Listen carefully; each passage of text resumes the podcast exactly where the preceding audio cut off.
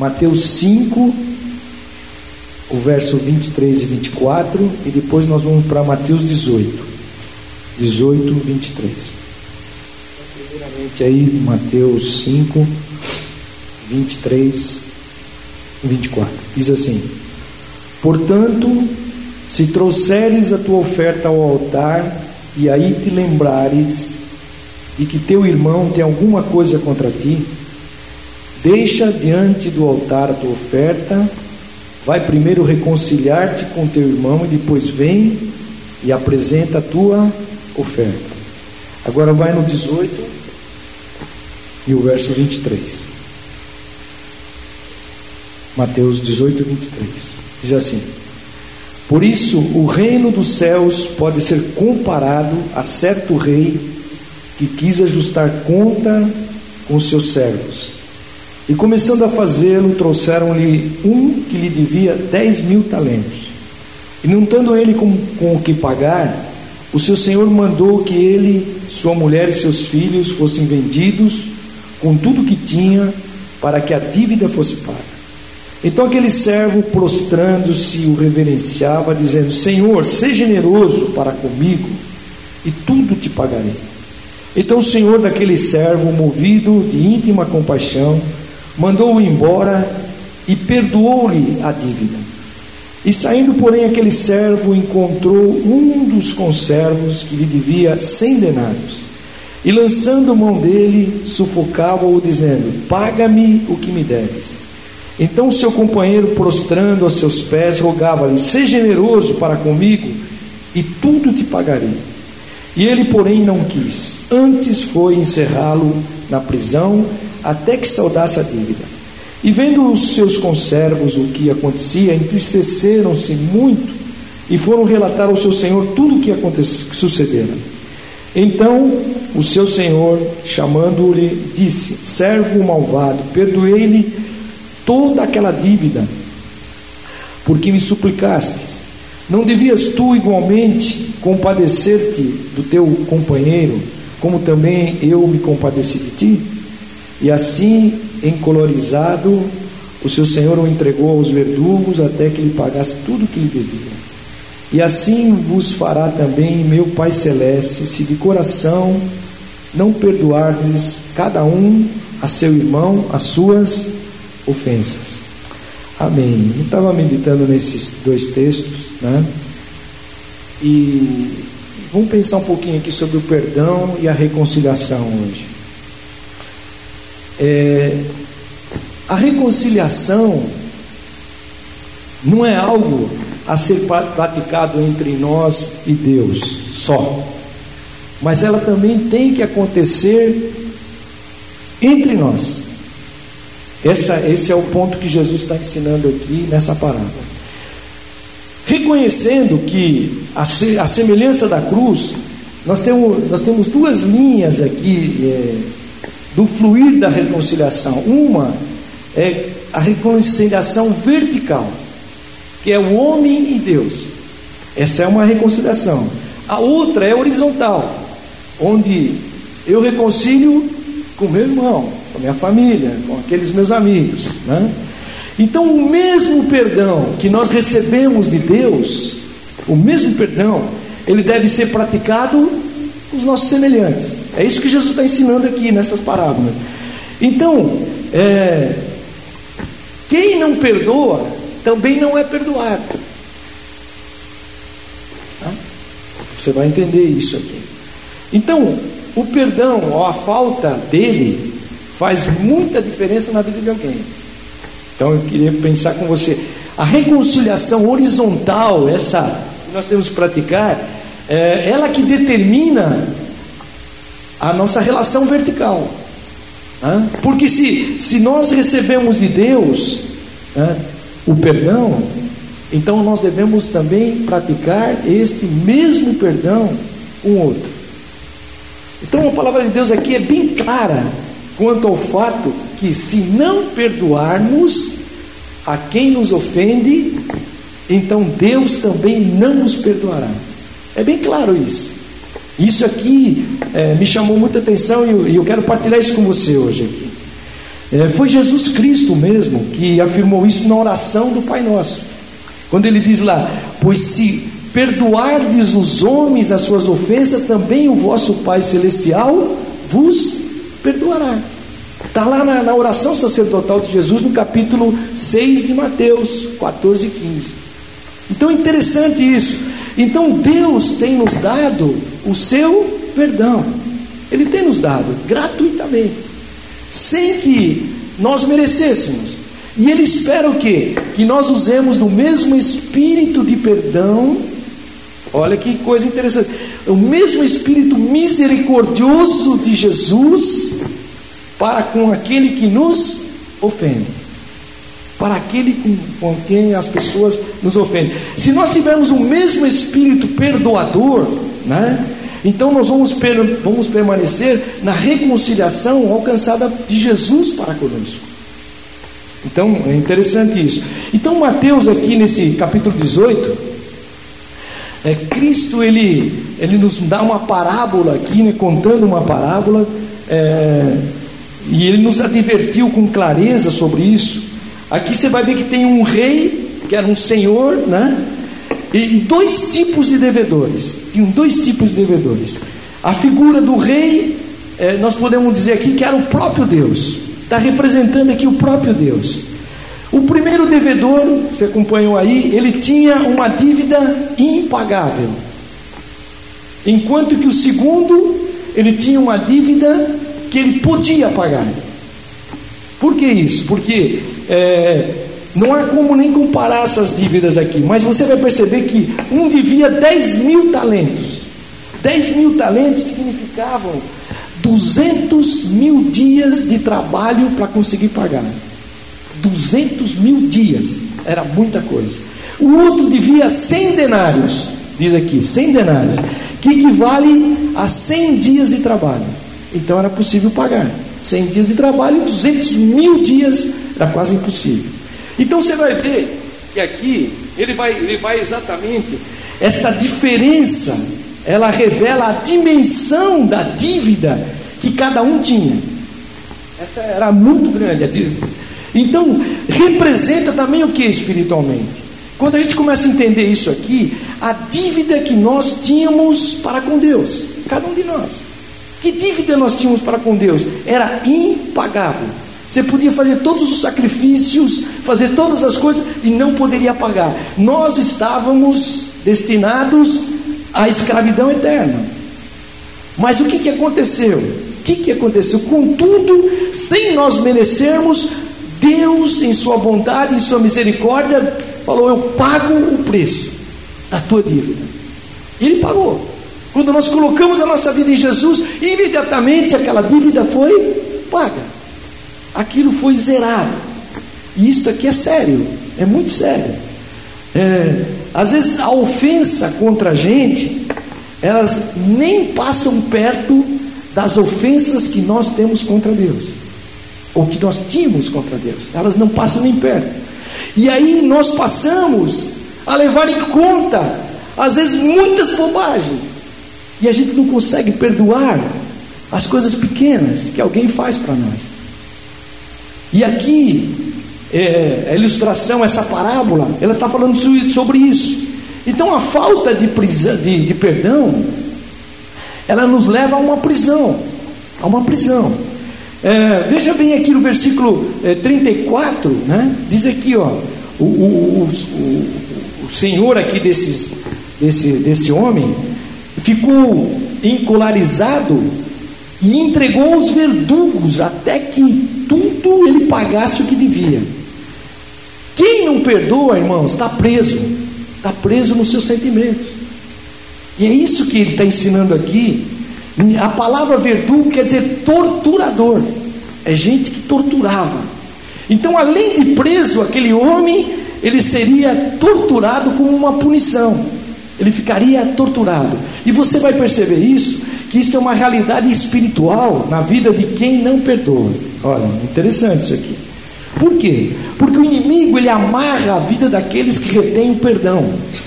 Você pode ver que o cara fica encolarizado, ele fica sofrendo, ele fica com o sentimento totalmente preso. ele não suporta olhar para a vida do outro. Então, as torturas aplicadas espiritualmente, elas são as mais diversas. Às vezes, angústia, depressão, enfermidades que vêm, debilidades físicas, pela falta de perdão. Pela falta de perdão. Então, às vezes, a pessoa sofre, não é por nada, é porque ela não perdoou. Então, isso aqui, quando eu comecei a ler isso, eu comecei a entender que a falta de perdão ela produz um dano maior na nossa vida. E quem está ferido, quem fica ferido não é aquele que feriu, é você que não liberou o perdão. Então, queridos, a gente tem que pensar aqui que sem perdão não há cura. E às vezes você vai ver muita gente doente porque ela não perdoa. Então, sem o perdão não há cura. A doença interior só se complica e a saúde espiritual da pessoa, né? emocional, física, ela vai ela vai ficando ressentida e afetada, porque ela não perdoou. E aquele, esse homem aqui dessa parábola, ele tinha essa dívida tão enorme, que ele precisava ter que vender a mulher, filhos, todo, para poder pagar. E o rei, o senhor dele, disse: Olha, está paga, a tua dívida está paga. E aquele homem saiu de lá aliviado.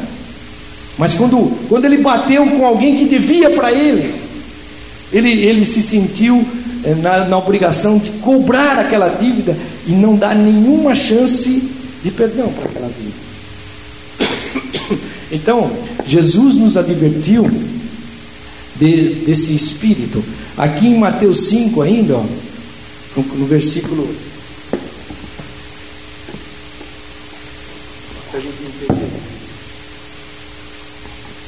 É, no versículo 25 e 26, ele diz assim: reconcilia-te depressa com o teu adversário, enquanto estás com ele a caminho, para que o adversário não te entregues ao juiz, o juiz ao oficial de justiça e te recolham à prisão.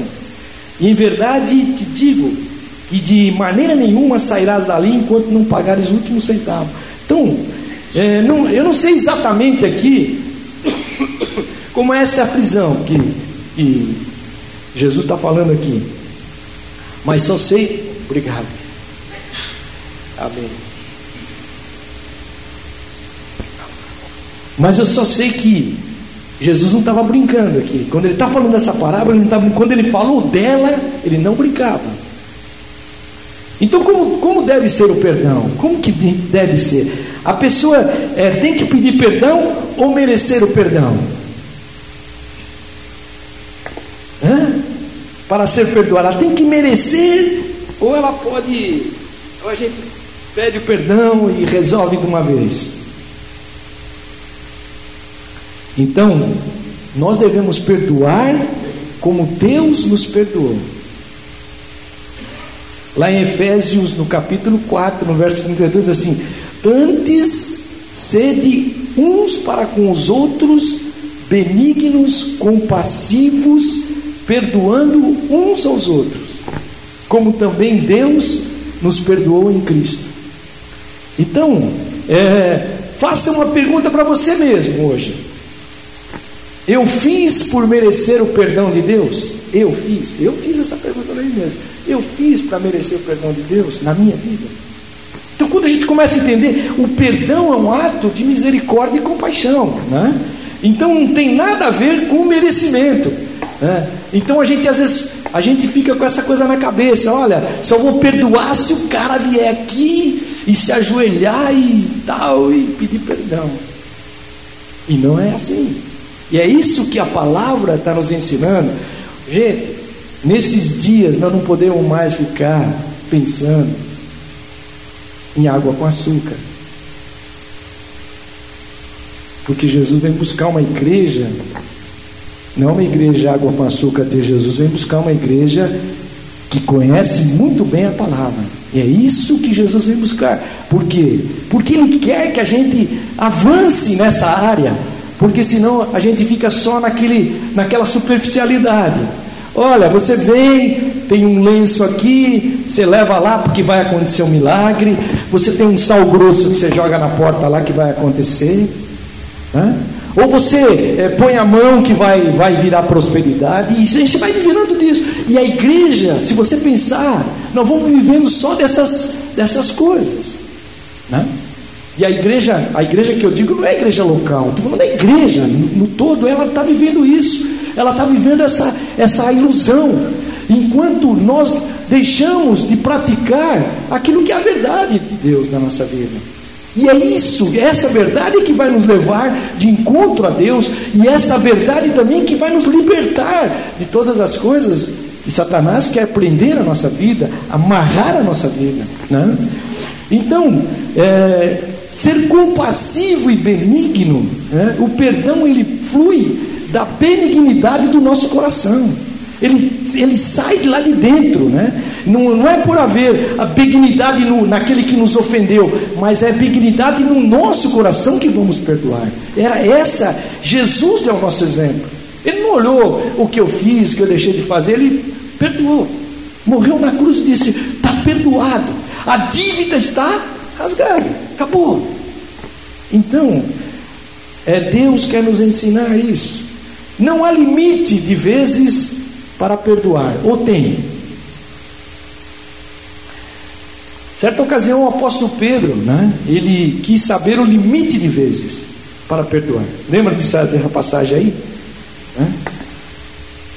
Que está lá em Mateus 18, que nós lemos aí, no 21, no 22 também, que a gente pode ver isso, né? Uh, diz lá, né? Ele quis saber, ele, e ele foi surpreendido pela resposta de Jesus. Então diz aqui, o versículo acho que 21, 22, diz aqui. Então Pedro, aproximando-se, lhe perguntou: Senhor, até quantas vezes pecará meu irmão contra mim e eu lhe perdoarei? Até sete? E Jesus lhe respondeu: Não te digo que até que até sete vezes, mas até setenta vezes sete. Ó, setenta vezes sete, dá uma continha aí. Qual é? 490 vezes. Não é isso? 7 vezes 7, 49, 490 vezes. Então o Senhor declarou que, que mesmo que alguém repetir a ofensa contra mim por 490 vezes, eu ainda devo perdoar. Ah, não é fácil. Você já pensou? A gente às vezes não suporta uma. O cara repete lá, você fala, acabou, não tem mais perdão. Tem, mas é assim. Jesus não estava aqui se prendendo a números, mas ele estava tentando remover o limite imposto na mente dos discípulos. Os discípulos estavam com um número de sete. Eles olha, esse era o, o, que os judeus faziam, até sete vezes. Jesus ele extrapola tudo isso, ele diz: não é sete, é setenta vezes sete por dia, toda vez. Então Jesus queria remover esse a mentalidade pequena que às vezes nós temos em relação ao perdão. E a gente não suporta, né? A gente não tem essa capacidade de suportar. Porque quando você, a pessoa errou uma vez, ela, você vai lá e perdoa. Na segunda você já você tem uma restrição, na terceira você não quer nem saber. Então, fique pensando aqui, o que seria de nós sem a misericórdia de Deus? O que seria da minha vida sem a misericórdia de Deus diariamente? Ou nós não erramos? Quantas, Deus, quantas vezes Deus já me perdoou? Ah, eu fiz essa pergunta. Quantas vezes ele ainda vai me perdoar? Gente, é totalmente diferente. É totalmente diferente. Né? Então, se devemos perdoar como também Deus em Cristo nos perdoou, fica claro que não há limites para o perdão. E Deus, eu preciso deixar isso fluir na minha vida. Eu preciso deixar Deus fluir isso no meu coração diariamente. Né? Para quê? Para que Satanás não leve vantagens, querido. Ele leva vantagem, ele leva vantagem. Sabemos que é uma, uma prisão espiritual, ocasionada por reter o perdão. Há uma prisão. E, e Satanás se aproveita dessa situação. É, vamos até ler um texto aqui, 2 Coríntios, abra aí, ó. 2 Coríntios no capítulo 2, tem um texto interessante. Olha o que diz aí. Capítulo 2, o verso 9. Ele diz assim: E para isso vos escrevi também, para que, por esta prova, saber se sois obedientes em tudo. E a quem perdoardes alguma coisa, também eu. E o que eu perdoei, se é que tenho perdoado por amor de vós, o fiz na presença de Cristo, para que não sejamos vencidos por Satanás. Olha bem, pois não ignoramos os seus ardis, ou tem outra tradução aí, né? Os seus ardis, as suas lanças. Então, querido, fica bem claro e nos mostra aqui nitidamente que a falta de perdão dá vantagem para Satanás. Ele tem a vantagem sobre a nossa vida. Ele vai imprimir coisas sobre a nossa vida. Veja, Paulo disse que ele não ignorava as maquinações que ele, Satanás havia preparado. Todas as coisas. Então a falta de perdão, muitas vezes, é, em outras palavras, está dizendo, justamente por saber como Satanás age na falta de perdão, é que nós não podíamos deixar de perdoar. Então toda vez que nós não perdoamos, nós abrimos um buraco para que Satanás possa adentrar e criar toda uma dificuldade. Então, aqui, querido, a palavra nos ensina exatamente isso. Então, a Bíblia nos ensina que nós não devemos dar lugar ao diabo. Lá em Tiago ele diz assim: e não des lugar ao diabo. Está escrito lá em Efésios 4, 27. Não des lugar. Está escrito lá. Então, é, por quê? Porque ele anda ao nosso derredor, não é assim que está escrito lá em 1 Pedro 5,8? Ele anda como um leão ao nosso derredor, tentando nos tragar. Então nós devemos resisti-lo. E o perdão é uma forma de nós resistirmos tudo aquilo que Satanás queira roubar da nossa vida, queira mudar a nossa história, porque a nossa história com Deus é uma história de perdão e de amor. Então, se essa história de Deus para conosco, então ela tem que ser também a história minha para com o outro. É isso que é isso que aqui está nos ensinando essa parábola de Jesus aqui. Mas quando é, nós quebramos, quando nós deixamos de perdoar, nós quebramos mandamentos de Deus. Nós quebramos. Então, a gente pensando em tudo isso aqui, a gente precisa, para que todos, a gente precisa entender que não há saída a não ser perdoar. Esse é uma, um ato que Deus quer que aconteça diariamente na nossa vida não só na igreja, mas em todos os lugares, né? É, não é algo fácil de fazer? Não, claro que não. É, mas o Espírito nos dá alguns conselhos. Vamos pensar aqui, ó. Perdão, primeiro. Perdão não é sentimento. Perdão não é sentimento. Ah, se eu sentir, eu perdoo. Não. Perdão não é um sentimento. Perdão é uma decisão. Eu preciso tomar decisão de perdoar. Por quê? Porque o perdão, sendo uma decisão, ele está relacionado com uma atitude de fé. De fé. Quando a gente entende isso, o perdão também não é por merecimento. Não, querido. Logo, é, eu não tenho nenhuma motivação é, em, em minhas emoções para perdoar. Porque quando alguém te ofende, as tuas emoções estão feridas. Então, se eu pensar em merecimento, se eu pensar em emoção, em sentimento, eu nunca vou perdoar. Então eu preciso tomar uma decisão. Se Jesus na cruz olhasse para aqueles malfeitores que estavam matando Jesus na cruz, e ele olhasse para a humanidade, tudo que estava contra, Jesus não perdoaria. Mas Jesus era uma decisão de Jesus. Pai, perdoa-lhes, porque eles não sabem o que fazem. Foi bem assim que Jesus fez. Então, o perdão não é um sentimento. Então, quando você pensar, ah, se eu sentir, eu perdoo, então você não vai perdoar. Porque o sentimento, as emoções, elas falam muito mais forte. É, então, não é que eu vou me alegar por, porque alguém me lesou, porque alguém fez. Não, não é isso que eu vou ficar. Mas eu tomo uma decisão de perdoar como Cristo me perdoou. E aí então você fechou a porta. Você fechou a porta. Então o perdão, ele, ele também não flui espontaneamente. Ele não, não é uma coisa que. É, mas ele, ele é gerado dentro do teu coração. É por isso, querido, que a gente precisa ter essas coisas, esses fundamentos, mas muito bem alicerçados em nós, para que a gente não seja é, e levar em conta o que Deus fez por nós. Quando você perdoa, você não está baseado no teu sentimento, mas você está baseado no que Deus fez na tua vida. Então, quando isso começa a ter essa relação, então o, o, o perdão ele começa a fluir sobre a nossa vida de uma forma é, poderosa.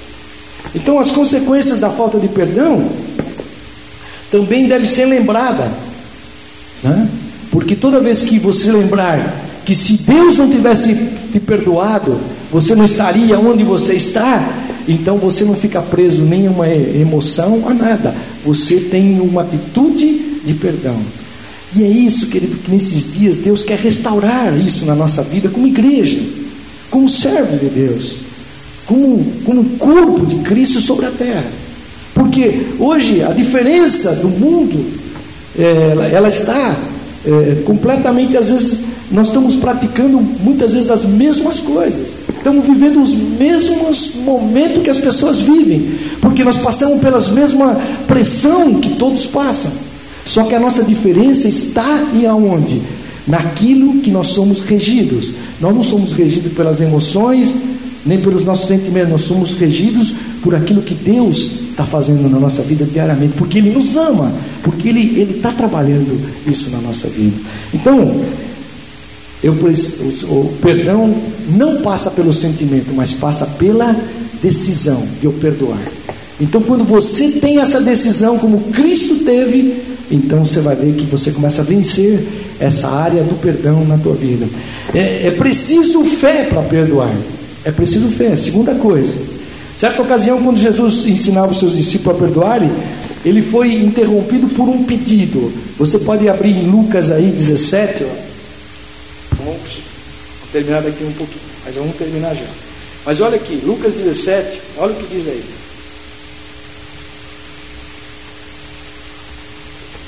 Lucas 17, versículo 3, diz assim: Olhai por vós mesmos se teu irmão pecar contra ti, repreende-o. E se ele se arrepender, perdoa-lhe. Ele diz aqui: se pecar contra ti sete vezes no dia, e sete vezes no dia vier ter contigo e disser arrependo-me, perdoa-lhe. E disseram então os apóstolos ao Senhor: aumenta-nos a fé, ou aumenta a nossa fé. Olha, naquele instante os discípulos reconheceram que para praticar este nível de perdão que está aqui, eles precisavam de ter mais fé. Então, para perdoar, é, é, é, preciso ter fé para perdoar. Não é, não é sentimento. Você está entendendo isso? É, um, é algo que é gerado pelo Espírito Santo em nós, para te dar condições de perdão. É necessário crer que Deus é justo que Ele não nos pede mais do que aquilo que nós podemos ser. Então a fé, ela vem, né? ela vem no nosso coração e ela age para que a gente possa, pela fé, perdoar aquela pessoa, aquela, aquele que nos ofendeu. Se Deus nos pediu que perdoássemos, né? Ele vai nos socorrer, pode estar certo. Por isso que os discípulos, Senhor, aumenta a nossa fé. Então, é, para que a, a, dispensação da graça de Deus venha sobre a nossa vida e ela possa nos dar fé para o perdão, para que não, não tenha nenhuma re, re, retenção daquilo que Deus ensinou na Sua palavra na nossa vida. Então, interessante isso, né? Muitas vezes o perdão precisa também ser renovado. Precisa ser renovado. Você já passou por isso também, acho que todos nós já passamos. E depois é que a gente declara que alguém está perdoado, é, às vezes Satanás, nosso inimigo, ele não quer perder o domínio. Ele não quer perder o domínio, ele não abre mão disso. Então ele vai tentar renovar a ferida. Aquela ferida que está aberta, ele vai tentar renovar a tua vida lá. Né? Olha o que diz lá em, lá em Provérbios 17. Você vai abrir aí rapidinho, mas olha o que diz lá. Provérbios 17, 9. 16.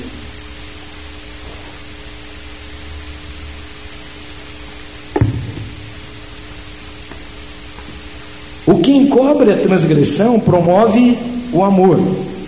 Mas o que, mas o que renova a questão separa os maiores amigos.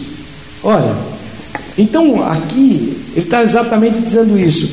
Quando você perdoa, é como se você encumprisse aquilo que foi a ofensa. Né? É, você renova, quer dizer, então precisa, o perdão precisa ser renovado. Por que isso?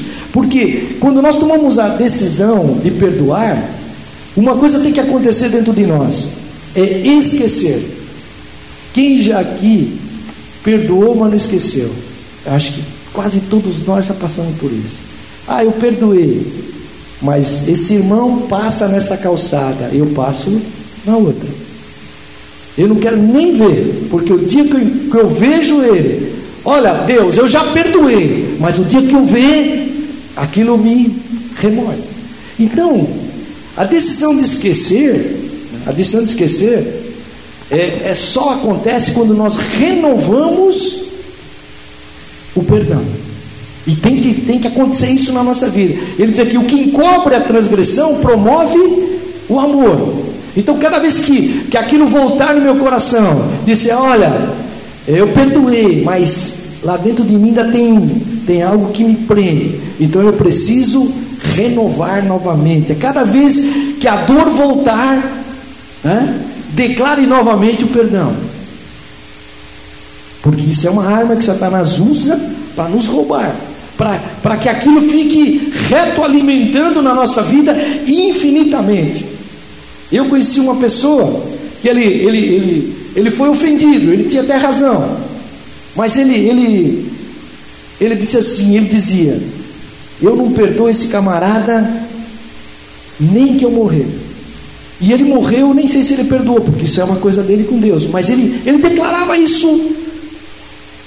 E ele era um, era um homem que conhecia Deus.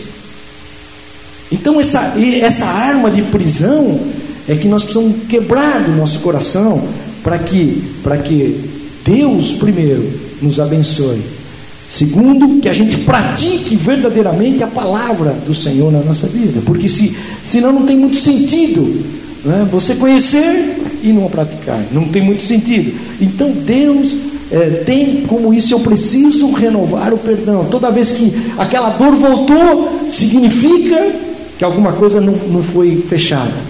Então renove o perdão novamente, clame a Deus, e aquilo tem que sair. Por quê? Porque eu preciso lutar contra a mágoa. Toda aquela mágoa que fica, eu preciso lutar contra ela. Tem gente que carrega mágoa desde a, da, do, do, da infância. Ele não consegue se soltar daquilo. E aquilo é uma roda viva na vida dele. Ah, eu estou em Deus, Deus está comigo, mas aquela mágoa está batendo na vida dele. Então você precisa quebrar isso. Por quê? Porque Deus nos chamou para sermos livres. E nós somos livres em Cristo. Nós somos totalmente livres. Nada pode nos bloquear essa nossa relação com Deus nem com, outros, com outras pessoas. Deus quer que você tenha essa liberdade. Aleluia. Eu preciso também ver os meus ofensores como vítimas. Eu entender isso. Algo especial. E a gente viu, viu em Jesus, lá na cruz. Porque Jesus, quando olhou lá para aqueles homens, aqueles soldados, ele disse: Pai, perdoa-lhes porque não sabem o que fazem. Eram vítimas, eles eram vítimas. Em vez de olhar para eles uh, com alguém que merecesse uh, castigo, punição, Jesus está dizendo: Pai, perdoa, porque eles são vítimas de tudo isso. Então Deus quer estar nos ensinando isso nessa noite. Né? Jesus enxergava que eles eram vítimas. Aqueles homens estavam com a cegueira, com a ignorância espiritual, e ao reconhecer que eles eram vítimas, né, em vez de alimentar dó no coração daquelas pessoas dele, Jesus teve compaixão deles. Então é isso, quando a gente começa a mudar a nossa, nossa mente, ela começa a entender diferentemente daquilo que Deus quer fazer, querido, há uma liberação total na nossa vida. Nós começamos a ficar livres para você orar e crer que Deus vai responder a tua oração. Você pode abrir tua boca e Deus vai honrar a palavra que sair da tua boca. Você não, não vai ficar preso, porque nós precisamos, para viver isso, esse milagre de Deus, entender toda essa palavra que Deus quer nos ensinar. Eu termino aqui dizendo para você: o princípio do perdão é fluir livremente. É isso que Jesus quer fazer. Nós, nós saímos das garras do mundo, nós já saímos da garra de Satanás. Nós não temos mais nada com isso. Nós somos livres em Jesus Cristo completo. Então, a culpa, quando vem o sentimento de culpa, você ressarce ele da tua vida, porque você está livre disso, eu estou livre disso, pelo sangue de Jesus, por aquilo que foi derramado na cruz. Então, isso é tão sério que, que Deus quer libertar a nossa vida, não ficarmos presos. Porque às vezes tem pessoas que passam a vida inteira presas nisso, elas ficam sem saída. Será que Deus me perdoou? Será que Deus não me perdoou? Será que eu vou ser salvo? Será que eu vou para o céu? Querido, Deus já te perdoou, Deus já te limpou, Deus fez uma obra na tua vida. Então Deus quer que isso se estenda também na vida de outras pessoas. E eu curado, eu vou curar outras pessoas. Você crê nisso nesta noite? Deus quer fazer essa libertação. Esse é o tempo né, de, de a gente fechar toda a porta de prisão. Se há uma porta de prisão hoje, na tua vida não interessa se é do passado, se é do teu pai, do teu tataravô, de quem for. Quebre isso em nome de Jesus. Libera a tua vida. Aleluia. Para quê? Para que a gente possa ter essa alegria, essa liberdade de viver livre para Deus. Esse peso é, prende muitas pessoas, elas estão presas. Elas não conseguem entender essa, essa graça de Deus, esse, esse amor em, em tão, tão grande, tremendo de Deus. Então Deus quer nos libertar disso. E Deus está falando, não é com, com incrédulo, com gente que não conhece Deus está falando conosco, com que, aqueles que conhecem a Jesus. Aqueles que não conhecem, não conhecem, nós conhecemos. Então Jesus está falando com cada um de nós nos levando a uma, a uma liberdade.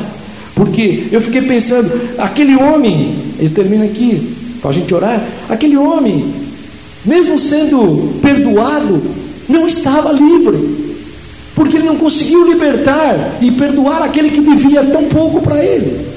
Ele continuou ainda vivendo as mesmas coisas. Querido, Deus nesta noite liberta a tua vida. Amém, querido? Liberta a minha vida. Aleluia. Deus nos tira de toda a prisão que Satanás quer colocar na nossa mente, no nosso coração, na, no, na nossa relação do passado. O nosso passado já foi lavado e limpo pelo sangue de Jesus Cristo. Então nós estamos livres para viver o melhor de Deus, usufruir de todas as bênçãos espirituais que estão em Cristo Jesus, elas estão sobre a nossa vida, elas estão ah, pairando sobre nós em todas as áreas. Então, se nessa noite algum, algum resquício que está aí na tua, na tua alma, no teu espírito, coloque hoje diante de Deus e libere. Libere hoje mesmo, querido. Quebre isso da tua vida. Aleluia. Feche a porta para que você seja uma pessoa totalmente abençoada para que você tenha autoridade do Senhor para orar, para impor as mãos, para nós precisamos se liberar de todas, porque a gente fica pensando, ou o pastor, o bispo que vai fazer? Não, eu vou fazer porque eu tenho habilitação diante do Senhor para orar. Se alguém te disser, olha, vá lá e ore por alguém, você vai lá e ore, impõe as mãos e Deus vai usar a tua vida como corpo de Cristo. Essa libertação ela vem sobre nós. Nós precisamos entender, a somente entender a palavra. Quando a gente começa a entender, Deus então começa a agir sobre a nossa vida.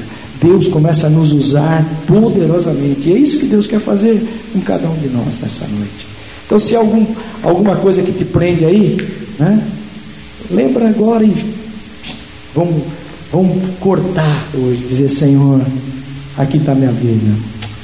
Aleluia. Se tem alguma mágoa ainda que está pendente aí, e que eu ainda, de vez em quando, isso volta na minha vida, nessa noite eu renovo esse perdão, eu desligo isso da minha vida e começo a viver um tempo maravilhoso de Deus. Amém, queridos?